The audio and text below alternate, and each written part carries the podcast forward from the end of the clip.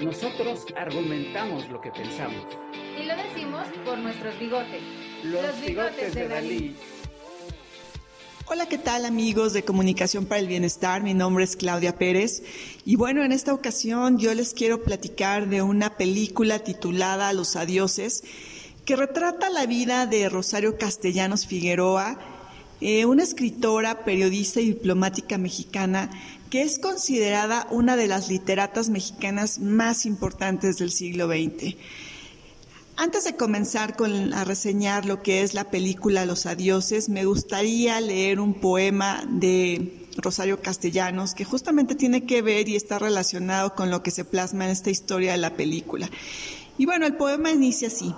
Quisimos aprender la despedida y rompimos la alianza que juntaba al amigo con la amiga y alzamos la distancia entre las amistades divididas para aprender a irnos caminando Fuimos dejando atrás las colinas, los valles, los verdeantes prados.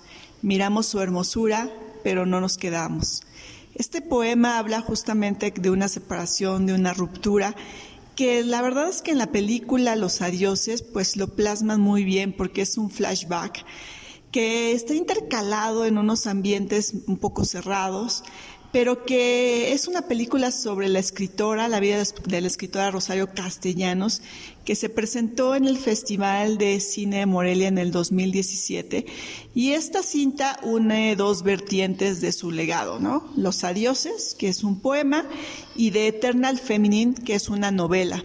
Es una ambivalencia entre la que está presente el juego entre el espacio y tiempo que Castellanos apropió desde una visión feminista, porque imagínense el contexto en el que esta escritora vivió, en donde había una lucha constante entre las reglas convencionales de lo que debe ser y la libertad del ser. La narrativa de los adioses de la película que se presenta, se presenta principalmente en un ambiente claustrofóbico, paredes, libros y aulas universitarias. El personaje de Rosario lo interpreta la actriz Tesla y Karina Guide, y es de una mujer revolucionaria para su época, que nació en Comitán, Chiapas, y desde joven su pasión por las letras la llevó a obtener diferentes becas para estudiar en México y en el extranjero, y a coincidir con Ricardo Guerra, que, bueno, el personaje que lo interpreta es del actor Pedro Tavira y Daniel Jiménez Cacho, y es un filósofo que se enamora de Rosario Castellanos y de su poesía. La unión entre Rosario y Ricardo parecería la, pues la película, la historia perfecta, porque los dos académicos, los dos estudiosos, ¿no? En una vida privilegiada. Sin embargo, en algunas escenas se observa una crisis que hasta cierto punto es llevadera entre ellos, sin embargo, que irrumpe cuando, eh, cuando llega su hijo, ¿no?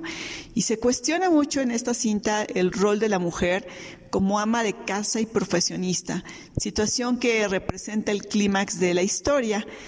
Esto también es común encontrarlo en el cine de Almodóvar porque es característico que este cineasta ponga como protagonistas a las mujeres, en donde el hombre siempre es el centro de sus problemas.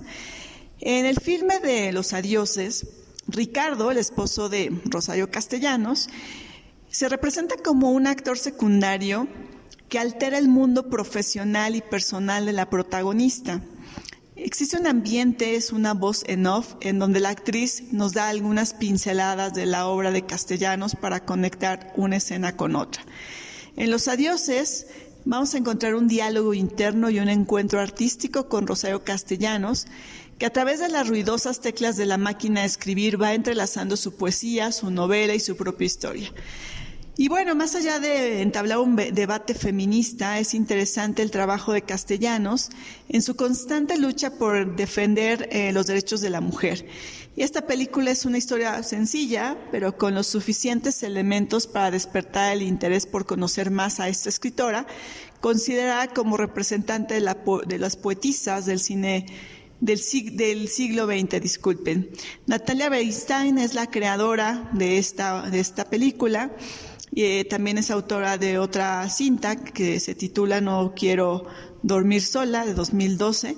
Y bueno, en Los Adioses nos invita a reflexionar desde dónde podemos abordar el discurso del rol de la mujer, tomando en cuenta la época en la que ser mujer no era compatible con ser madre y mucho menos creadora.